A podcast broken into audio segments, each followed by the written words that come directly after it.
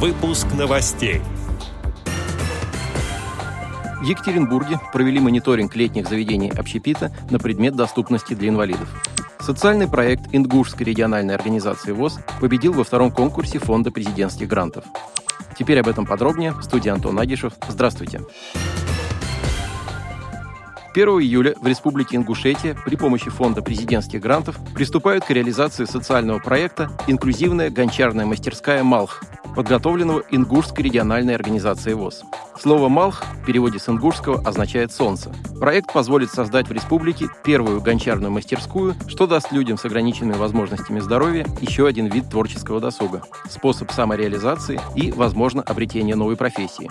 Курсы по гончарному мастерству для людей с ОВЗ начнутся после официальной презентации проекта, запланированной на конец августа текущего года. В рамках мероприятия будет закуплено оборудование, проведены мастер-классы по гончарному ремеслу и ручной лепке. Также планируется пригласить специалистов автономной некоммерческой организации «Творческое объединение Пенза Хобби» из Пензенской области для 20-дневного обучения мастеров и волонтеров.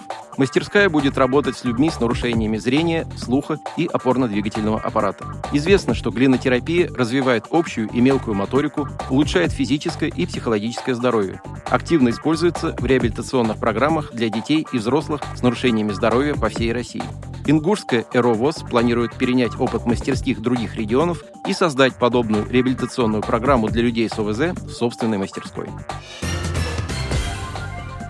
В Екатеринбурге члены партии «Единая Россия» совместно с представителями Министерства социальной политики Свердловской области, администрации города и маломобильными гражданами провели мониторинг летних заведений общепита на предмет доступности для инвалидов. Депутат Законодательного собрания Свердловской области Вячеслав Погудин отметил, что в составе комиссии есть люди с инвалидностью, которые стоят во главе некоммерческих общественных организаций и занимаются защитой прав инвалидов. Поэтому их оценка особенно эффективна. Цель проверки – изменение ситуации в некоторых заведениях.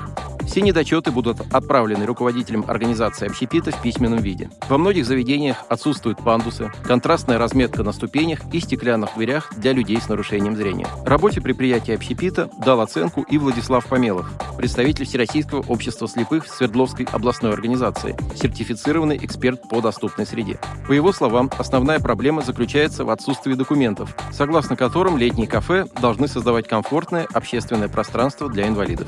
Активистами было принято решение организовать совещание с руководителями заведения общепита и наглядно показать им, как создать условия для людей с ограниченными возможностями здоровья.